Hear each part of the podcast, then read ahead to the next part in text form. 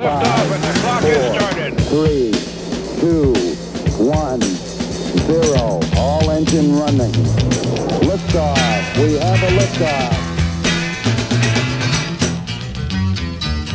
A little less conversation, a little more action, please. Ja, ich höre nur dich viel lauter wie immer. Okay. Ich habe hier so einen Schieberegler. Den kann ich bei mir laut machen und bei dir leise. Was auch dringend notwendig ist. Wie war die Woche, Chris? Gut, vielen Dank. Die Woche war gut, ähm, aber ich kam mit meinem Hack nicht wirklich weiter. Nein? Nein, in der Woche, der, der Hack ist eher langfristig. Es ist nichts für die schnelle Woche. ist kein Quickie. Ähm, Was war nee. denn dein Hack? Entscheidungen treffen. Ähm, ja, Entscheidungen wie Projekte treffen. Okay. Das war letztendlich der Hack. Also es ging ja darum, äh, wie gehen wir mit komplizierten oder komplexen Entscheidungen oder Fragen um. Und ähm, der Vorschlag war, die Frage, der Frage auch eine Deadline zu geben oder der Beantwortung der Frage eine Deadline zu geben. Es gibt immer wieder Situationen, bei denen man ähm, über eine Antwort, über eine Lösung nachdenken muss, mal vielleicht eine Nacht drüber schlafen muss, über seine erste Entscheidung, über sein Bauchgefühl. Und ähm, da war der Hack, sich dann zu sagen, okay, innerhalb der nächsten 24 Stunden fälle ich eine Entscheidung und zwar morgen um 10 gehe ich alle für und wieder aller unterschiedlichen Optionen nochmal durch. Und ähm, um Okay. 11.30 Uhr wird die Sache beendet. Und ich finde das genial, denn ähm, ich glaube, wir haben da eh letzte Sendung schon gesprochen, aber es geht einfach darum, sozusagen die Sache zwar im Kopf weiter brodeln zu lassen, aber sie nicht so negativ drücken zu haben, dass man, ah, Mist, das darf ich nicht vergessen, Mist, das muss ich noch machen, weil eben festgelegt ist, okay, ich kann da jetzt immer mal wieder drüber nachdenken, aber entscheiden tue ich es morgen Vormittag zu dem und dem Termin und dann steht die Sache fest. Dann verschiebe ich es nicht unnötig, was gar nichts bringt, äh, weil dann nur andere darauf warten müssen und ähm, ich habe es selber auch leichter. Mich hat das auch fasziniert, Entscheidungen treffen. Deswegen habe ich in dieser Richtung ein bisschen weiter recherchiert. Vielleicht habe ich ein paar Lösungen für dich. Aber ich hatte ja auch einen Hack, den 10 plus 2 mal 5 Hack, um an meiner Prokrastination zu arbeiten. Ähm, habe ich bei Merlin Mann gefunden. 10 plus 2 mal 5 bedeutet 10 Minuten arbeiten, 2 Minuten Pause und das Ganze fünfmal wiederholen, sodass wir eine Stunde produktiv sein können klang erstmal sehr spannend, weil ich finde immer, wenn man nach einem Slogan arbeiten kann, ich mache jetzt 10 plus 2 mal 5, dann klingt das schon sehr knackig. Aber in der Realität habe ich festgestellt, dass mir dieser Hack nur bedingt geholfen hat, weil 10 Minuten an etwas zu arbeiten ist unter Umständen einfach zu wenig.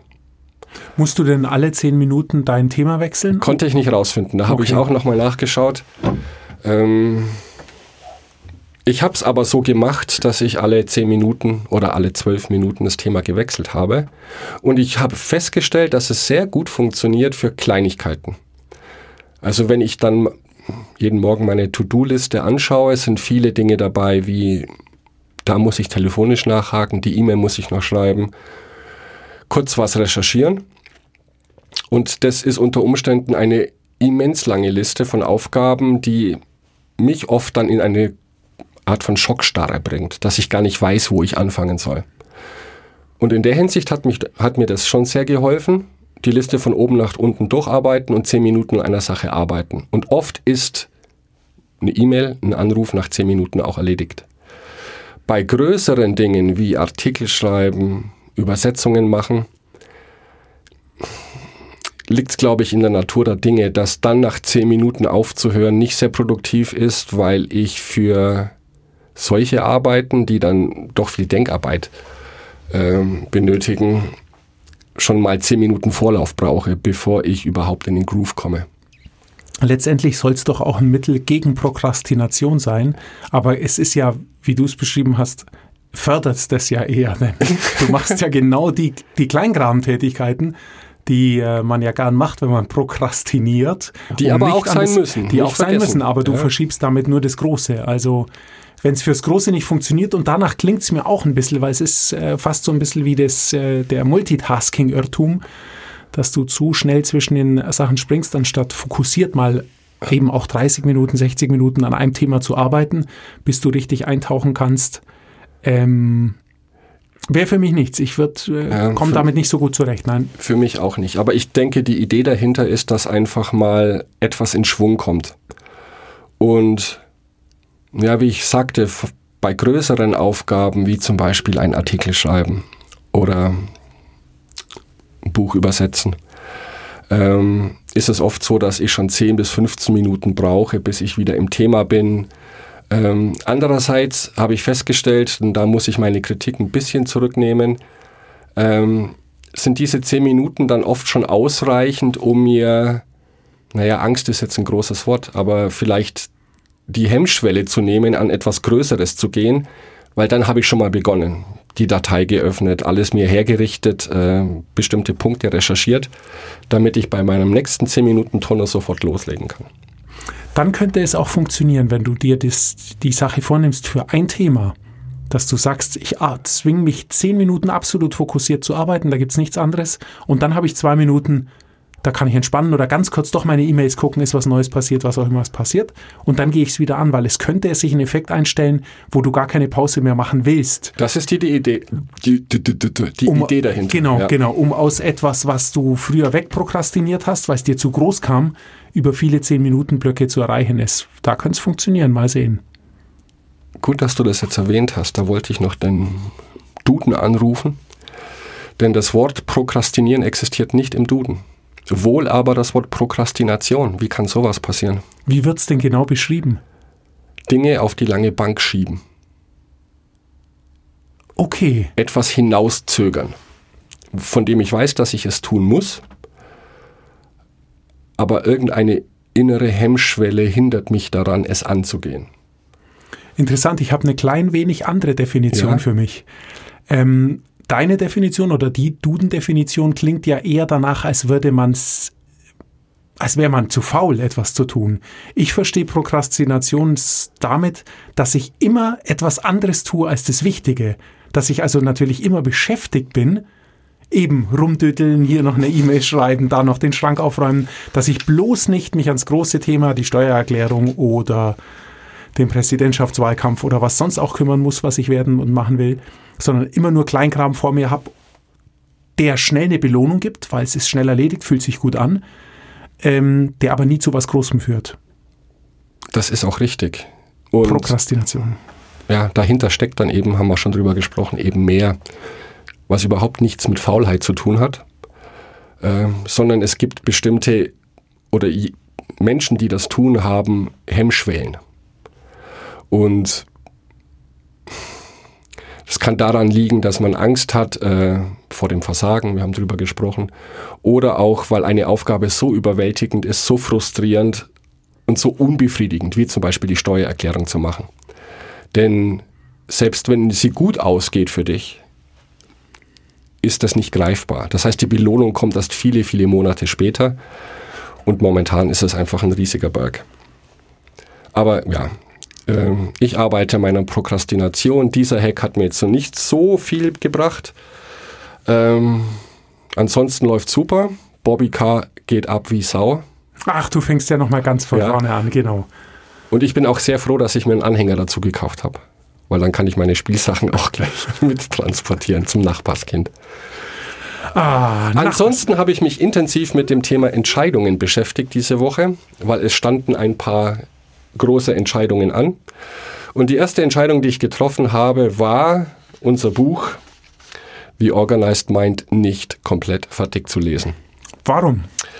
Ähm, lustigerweise aus einem Grund, den ich in diesem Buch gelernt habe, dass es zu viel Informationen gibt, um bevor man eine Entscheidung trifft äh, oder zu einer Entscheidung kommen kann. Und dieses Buch hat mir too much information gegeben, ganz einfach.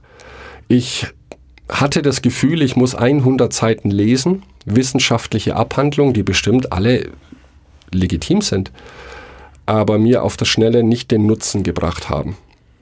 Es war zu viel Information verteilt auf zu viele Seiten und dann muss ich sagen, ähm, ich sehe hier keinen Nutzen für mich und ich breche das Ganze ab. Denn das Erste, was man tun sollte, wenn man im Loch steht, ist aufhören zu graben, denke ich. Und da ich ja sehr gewissenhaft bin, denke ich, Und das Thema unserer Show war eben dieses Buch, es zu lesen, Nutzen für uns rauszuziehen. Habe ich es übertrieben und einfach über einen bestimmten Punkt hinaus gemacht, der dann überhaupt keinen Nutzen mehr für mich hat. Und irgendwann erkennt man, das Pferd ist tot, da steige ich jetzt lieber ab. Im ähm, Kontext mit unserer Show gebe ich dir recht, ist das Buch äh, ungeeignet. Mir hat es als Buch gefallen. Einfach Definitiv, als Buch, als ja. Unterhaltung. Es ist ähm, sehr wissenschaftlich, wie du sagst, aber nicht abgehoben. Es ist absolut ein verständliches Niveau. Man kann das abends noch, äh, wenn man im Bett liegt, lesen, kriegt alles mit. Fand ich gut. Es waren aber nicht wirklich Hacks drin, wie wir sie uns wünschen, getestet zu werden ähm, im Sinne der Show. Oder sie sind mir entgangen. Aber genau. die eine Sache, die ich eben hatte, das finde ich interessant, das möchte ich, möchte ich äh, versuchen für die Zukunft, dieses ganz kleine, fokussierte Entscheidungstreffen, Ding, das er angesprochen hat. Ähm, sonst war es eher, ist es fast eher wie Belletristik zu lesen. Es, es war einfach unterhaltsam und wenn man es zugeklappt hat, dann ist es zu und ist wieder weg. Ja, und ich glaube, oder das hat mir schon etwas gebracht, es bietet einen großen Hintergrund also auch einen wissenschaftlichen Hintergrund über Themen, die wir hier besprechen wollen, aber reißt vieles ähm, nicht oberflächlich an, aber es ist so breit gestreut, dass es ja im Rahmen dieser Show ist es jetzt für uns nicht brauchbar. Ich werde es aber sicherlich, wenn ich mal ein paar Freitage habe, lesen und vielleicht kann ich da noch was rausziehen. Aber wir wollen hier ja über Produktivität sprechen und ich denke, das sind Entscheidungen schon ganz wichtig. Denn ähm, produktiv zu sein hat, denke ich, ja auch ein bisschen was mit Erfolg zu tun. Und für Erfolg unabdingbar ist, die richtigen Entscheidungen zu treffen. Und im richtigen Moment und im richtigen Zeitrahmen. Und ich glaube, das ist die Kunst. Und da kommt wahrscheinlich wieder mal das Thema Prokrastination oder das Hochstapler-Syndrom mit ins Spiel. Oh, da konnte ich überhaupt nicht schlafen. Das hat mich schon schwer belastet. Mhm. Vielen Dank dafür. Die Frage ist, warum ist Entscheidungen treffen einerseits so wichtig und andererseits so kompliziert manchmal? Und ähm, kennst du Anthony Robbins, einen Motivationsguru? Nein. Ähm, der bringt das schön in Zusammenhang. Der sagt nämlich, Erfolg ist das Resultat von vielen richtigen Entscheidungen. Und richtige Entscheidungen triffst du aus Erfahrung. Ich glaube, da können wir auch noch alle unterschreiben, dass je erfahren wir in einem Spezialgebiet sind, desto einfacher ist es für uns, die richtigen Entscheidungen zu treffen. Nur diese Erfahrung kommt natürlich durch erstmal viele falsche Entscheidungen. Und zumindest mir geht es so, deswegen wird es jetzt ein bisschen persönlicher, dass ich, und genau auch was dieses Buch anbetrifft, ähm, immer das Gefühl habe, bevor ich eine Entscheidung treffen kann, brauche ich mehr Informationen. Und du weißt, wie es ist. Das Internet ist voll mit Informationen. Es ist schwierig genug herauszufinden, was ist richtig und was ist falsch. Und die Frage ist für mich immer, wann höre ich jetzt auf zu recherchieren? Wann habe ich alle Infos, um meine Entscheidung zu treffen? Und da bin ich über eine Regel, einen Tipp gestolpert, den du mir vielleicht erklären kannst als angehender Mathematikprofessor. ich nenne dich jetzt einfach dazu, weil ich brauche Hilfe. Das heißt die 37%-Regel. Und die Idee ist, Jetzt kommt das Zitat aus Wikipedia, das ich sehr spannend finde. In der Statistik der Spieltheorie, also professionelles Spielen im Casino, und in der Entscheidungstheorie bezeichnet man das 37%-Problem oder auch Heiratsproblem genannt, die Aufgabe, aus einer Reihe einzeln und nacheinander betrachteter Bewerber den besten auszuwählen. Und die Lösung ist, wenn du 37 Prozent an Informationen hast, entscheidest du dich für den oder diejenige, die innerhalb dieser 37 Prozent der oder die Beste war. Und statistisch gesehen, und jetzt kommt mein großes Problem, ist 37 Prozent das Maximum, was du an Erfolg rausholen kannst. Und das habe ich nicht verstanden, warum 37 Prozent das Maximum ist. Vielleicht, du weißt die Antwort. Nein, aber vielleicht, äh, es ist ja vielleicht etwas missverständlich formuliert.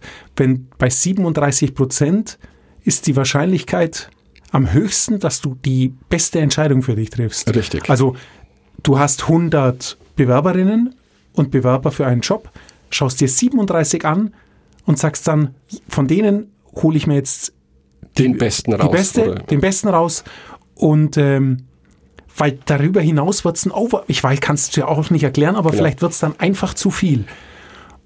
Und ich denke, das ist der Punkt. Es wird dann einfach zu viel, auch statistisch gesehen. Ähm, weil die Idee ist, Entscheidungen sollen ja nicht nur richtig sein, sondern das Entscheidung treffen soll auch effizient sein. Natürlich kann ich mich jetzt 50 Jahre mit der Frage beschäftigen, kaufe ich mir einen Snickers oder einen Bounty? Und wenn ich 50 Jahre meiner Zeit da investiere, komme ich vielleicht zu der absolut goldenen Regel, wie ich diese Entscheidung treffen kann. Nur das ist natürlich Quatsch, ja, weil das zu lange dauert. Und wenn man die Regel ein bisschen anders erklärt, ist, du warst auf dem richtigen Weg. Statistisch kann ich es nicht belegen und mathematisch schon gleich gar nicht. Aber wenn du 37 Prozent der Bewerber, nehmen wir mal an für eine Stelle, die du auszuschreiben hast, gesehen hast und du machst dir Notizen zu all diesen, die du dir angehört hast von den 37 Prozent. Dann hörst du auf und nimmst aus diesen 37 Prozenten der oder diejenige, den oder diejenigen, die dir am besten gefallen hat. Die passt, weil alles, was darüber hinausgeht, der 38., der 39., wird die Chance auf den besten Kandidaten nicht signifikant erhöhen, dass sich das Ganze noch lohnt. Und so macht es Sinn. Nur, was mich zum Grübeln bringt, ist, wenn ich jetzt für einen Artikel recherchiere und mir Informationen hole, dann ist der Tipp ganz klar, hör nach 37 Prozent der Informationen auf und beginne. Aber woher weiß ich, wann ich 37 Prozent der Informationen habe? Da komme ich nicht ganz damit klar. Mhm, gute Frage. Was Gut. ich mir daraus ziehen kann für mich ist, ähm, ganz entspannt sagen zu können, irgendwann ist auch gut. Irgendwann musst du eine Entscheidung treffen. Und was mir noch viel mehr geholfen hat, die richtigen Entscheidungen zu treffen, ist dieser Tipp, nach einem Prinzip vorzugehen. Und ich glaube, wenn man diese 37%-Regel und das System, das man sich vorher bereitlegt, einhält, dann kann das sehr gut funktionieren. Weil mit System meine ich, äh, ich sag mal, ich suche eine Wohnung in München. Und bevor ich anfange zu suchen, schreibe ich mir ein paar Punkte auf, die für mich persönlich wichtig sind. Lage, Größe, wahrscheinlich auch die Preisrange und so weiter. Und dann nehme ich sechs Punkte, die ich erfüllt haben möchte für meine neue Wohnung. Und dann beginne ich Wohnungen anzuschauen. Und wie immer im Leben ist vieles ein Kompromiss. Ja? Ähm, bei dieser Wohnung stimmt die Lage nicht, aber die hat zusätzlich noch einen Swimmingpool. Obwohl Swimmingpool jetzt nicht auf der Liste steht der Dinge, die mir wichtig sind, poppt das plötzlich in meinem Kopf auf und ich will einen Swimmingpool haben. Dann verlasse ich aber mein System und komme nie zu einer guten Entscheidung, weil alles im Leben ist ein Kompromiss, speziell Entscheidungen. Wenn ich mir jetzt meine 37% der Wohnungen anschaue und jede bewerte nach exklusiv diesen sechs Punkten, die mir wichtig sind, und dann sage, Wohnung Nummer drei erfüllt alle Kriterien und jetzt hör auf zu suchen, das ist statistisch gesehen die beste Wohnung, die du in einem angemessenen Zeitrahmen finden wirst. Und das klingt sehr banal, aber ich glaube, das ist sehr groß. Denn ich tappe sehr oft in diese Falle zu sagen, ich suche etwas Bestimmtes und ich habe diese Kriterien im Kopf. Vielleicht sollte ich sie aufschreiben. Denn ich verliere mich dann sehr oft in nebensächlichen Gadgets ich brauche einen neuen Computer, aber der hat ja noch das zusätzlich. Ui, daran habe ich gar nicht gedacht, das wäre ja toll. dann verlasse ich die Spur und komme nie zu einer guten Entscheidung.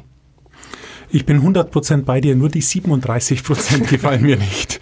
Ähm, ich glaube, es, es geht eher darum, selbst ein Gefühl dafür zu entwickeln, wann es gut ist zu schauen und lieber, wann es gut ist, eine Entscheidung zu treffen, ab bei welchem Punkt, bei welcher Quantität und Qualität an Informationen, die man dafür hat und dafür ein Gefühl zu entwickeln, anstatt sich auf eine ewige Suche zu machen und damit natürlich auch Entscheidungen rauszuzögern. Die 37 Prozent sind ja definitiv nur möglich bei einer sehr hohen Zahl von unterschiedlichen Recherchemöglichkeiten. Natürlich. Denn wenn ich nur acht Bewerber habe, wäre es blöd, mir nur drei anzuschauen und zu sagen, von den drei ist es einer. Ich würde in dem Fall tatsächlich sagen, ich gucke alle acht an und finde dann die beste. Oder ähm, auch im, im Bereich der Wohnungen, weil du kannst natürlich, wenn du willst, dein ganzes Leben lang Wohnungen anschauen. Ja. Das wären dann 5000 und davon 37 Prozent wirst auch verrückt. Aber vielleicht ist genau das, was du gesagt hast. Du schreibst dir deine wirklich absolut wichtigsten sechs Dinge, glaube ich, hast du gesagt, auf. Nur als Beispiel, ja. Und suchst dann so lange, bis du zwei Wohnungen hast, die das erfüllen und dann lässt du einfach deinen Bauch entscheiden, welche von beiden. Weil vielleicht ist noch irgendwas, die ist charmanter, der Vermieterin, Vermieter ist netter, Ja. wie auch immer. Ähm, aber irgendwann Schluss zu machen und die Idee mit dem Aufschreiben, was man will, finde ich gut. Genau, ich denke da, oder ich weiß es von mir, ich verlasse da sehr häufig die Spur. Und das ist natürlich dann auch gutes Marketing, ähm, wo du plötzlich heiß wirst auf Dinge, an die du vorher gar nicht gedacht hast und die dir eigentlich nicht wirklich wichtig sind, aber die so charmant, überzeugend formuliert sind, dass du ohne das und das nicht mehr leben kannst. Ähm, ich glaube, das kann man verhindern, indem man sich strikt an dieses System hält so wie es Profispieler auch machen, also die ins Casino gehen und dann deswegen auch Hausverbot bekommen. Die spielen nach einem System und weichen nie davon ab und verlassen sich nicht auf ihr Bauchgefühl. Denn ich weiß nicht, wie es dir geht, aber wenn wir jetzt ein Würfelspiel machen und du hast fünfmal hintereinander die Sechs gewürfelt und müsstest dann alles darauf setzen, dass du das ein sechstes Mal würfelst, dein Bauchgefühl sagt ja, die Chance ist gering. Nur die Chance ist genauso groß wie beim ersten Würfeln. Ja? Also nie auf das Bauchgefühl verlassen. Beziehungsweise, das fand ich auch sehr interessant, man kann dann Entscheidungen, wenn man sich wirklich unsicher ist und eine Vorauswahl getroffen hat, kann man sich auf das Bauchgefühl verlassen, aber nur dann, wenn man Experte ist auf diesem Gebiet. Also wenn du ähnliche Entscheidungen schon hundertmal in deinem Leben getroffen hast und wenn du dann sofort Feedback bekommst. Deswegen ist eine Steuererklärung auch sehr frustrierend, weil das Feedback, bekomme ich Geld zurück oder nicht, liegt wahrscheinlich Monate entfernt. Und bei einer Entscheidung, die du triffst und nicht sofort spürst, das war die richtige oder die falsche, grübelst du einfach weiter. Hoffentlich war es die richtige, wann kommt die Entscheidung, was weiß ich. Ähm, mit sofortiger Entscheidung meine ich, beim Sport ist es klar zu erkennen, äh, Basketball, Tennis, Fußball. Du spielst einen Pass und weißt sofort, ob es der richtige war oder nicht und kannst dich dann anpassen an die Situation. Wenn du aber eine Entscheidung triffst und kein Feedback bekommst, für sehr lange Zeit, äh, dann hackst du das Thema ab und bist vielleicht unter Umständen monatelang auf dem Holzweg, um erst dann zu wissen, ähm, ich hätte mich anders entscheiden sollen. Also Bauchgefühle eher nicht. Ich glaube, da sind wir alle sehr schlecht, obwohl jeder von uns denkt, er hat gute Menschenkenntnisse, er hat ein gutes Bauchgefühl, wie er eine Situation einschätzen muss. Das ist, denke ich, sehr, sehr trügerisch. Ich habe ein sehr gutes Bauchgefühl.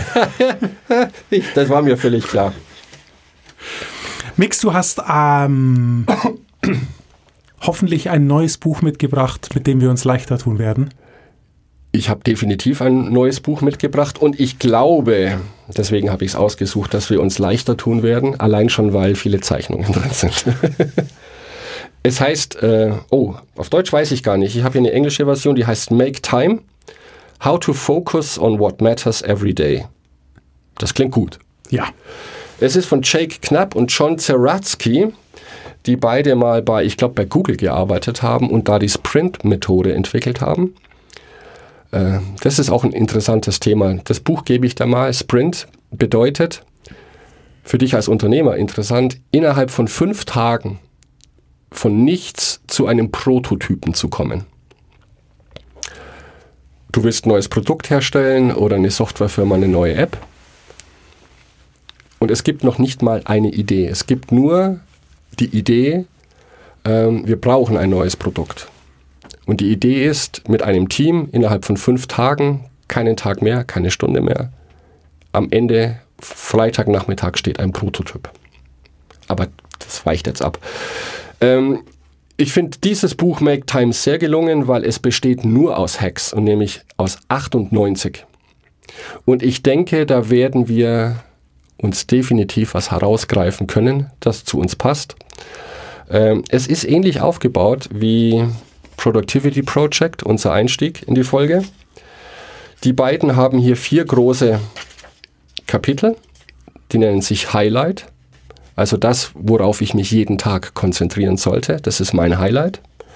Dann geht es um den Laser, also die Konzentration, sich fokussieren wie ein Laser. Dann geht es um Energie. Woher bekomme ich meine Energie? Und, das ist jetzt anders als bei Chris Bailey, es geht auch um Reflektieren. Und in diesen vier Gebieten haben die jeweils 20 bis 30 Hacks, was man tun kann, um sich jeden Tag auf das zu konzentrieren, was wichtig ist, nicht was dringlich ist, um dadurch produktiver zu werden. Und ich glaube, das schlägt genau in die Kerbe. Und meine Hoffnung ist, dass ich mir da mehr als nur einen Hack rausziehen kann, um mich auf bestimmte Dinge zu konzentrieren. Denn gerade konzentrieren fällt mir momentan sehr, sehr schwierig. Ja, wir müssen allerdings auch, was die Hacks angeht, uns konzentrieren, dass wir es nicht übertreiben im Alltag, denn irgendwann sind wir nur noch mit Planen beschäftigt und nicht mehr mit Ausführen. Das stimmt. Ich bin sehr gespannt. Ich, äh, es klingt nach etwas leichterer Kost. Es klingt äh, danach, dass wir mehr damit anfangen können für die Sendung. Und ähm, es freut mich, weil das Productivity Project fand ich grandios. Ähm, eigentlich das beste Buch, das wir ähm, bisher besprochen haben im Rahmen dieser Show. Und ähm, wenn du sagst, dieses Buch ist ähnlich und geht sogar noch einen Schritt weiter, ähm, also ein klein wenig über noch die äh, Tricks hinaus, auch den Blick nach hinten nochmal zu werfen, wie war ja. es denn, was ja letztendlich auch das ist, was wir hier machen, ähm, freue ich mich sehr drauf. Sehr gut. Also was mir an diesen beiden Büchern sehr gut gefallen hat, und mit MacTime bin ich noch nicht ganz durch, ist diese Betrachtungsweise von Produktivität.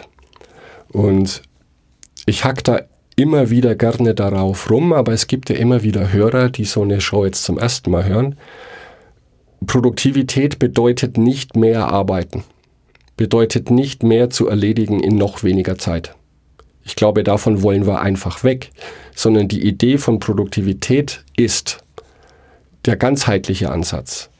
Zeit auf wichtige Dinge, und das kann jetzt auch im Privatleben sein. Das muss jetzt nicht was mit dem Beruf zu tun haben, der einem die Brötchen einbringt. Produktivität bedeutet, dass etwas vorwärts geht. Und manchmal ist es eben sehr schwierig, sich auf die Dinge zu fokussieren, die dein Leben vorwärts bringen. Und dafür suchen wir unsere Hacks raus. Und wenn da draußen jemand ist, der Ideen hat, der auch gerne mal Hacks ausprobieren möchte oder uns auf den richtigen Weg bringt oder mir die 37%-Regel erklären kann, dann soll er sich bitte bei uns melden. Chris, weißt du, wie man uns erreichen kann? www.kosokpodcasts.de www.kosok.podcasts.de Dort genau. auf die Sendung keine Zeit. Und dort sind unsere Shownotes, alle weiterführende Info und alle Sendungen. Und ich möchte diese Show mit einem philosophischen Zitat beenden, der auch genau zu dem passt, was du angefangen hast. Und das ist nicht abgesprochen. Es geht um Deadlines. Es gibt einen Mann, der heißt Kevin Kelly. Ich werde das in den Show Notes eintragen. Und der hat zu seinem 68. Geburtstag eine Liste von Ratschlägen für seine Nachkommen erstellt. Ähm, Kevin Kelly ist jetzt nicht einfach irgendein Mensch, sondern er ist Autor, ähm, bloggt viel über Technikthemen Und ein Zitat von ihm hat mir sehr gut gefallen, da geht es um Deadlines. Ich versuche das jetzt parallel gleich mal zu übersetzen, weil ich habe sie nur im Englischen vorliegen. Also fordere immer eine Deadline, immer. Eine Deadline sortiert das Überflüssige aus. Ja? Äh, es hält dich da, also eine Deadline hält dich davon aus, ab, perfekt zu sein. Und dadurch wirst du anders. Und anders ist wichtiger als perfekt. Deswegen sind Deadlines so gut. Probieren wir es aus. Wir probieren es aus. Die Deadline ist nämlich jetzt. Time is up. Hallo Chris. Hallo Mix. Bis nächste Woche. Bis dann.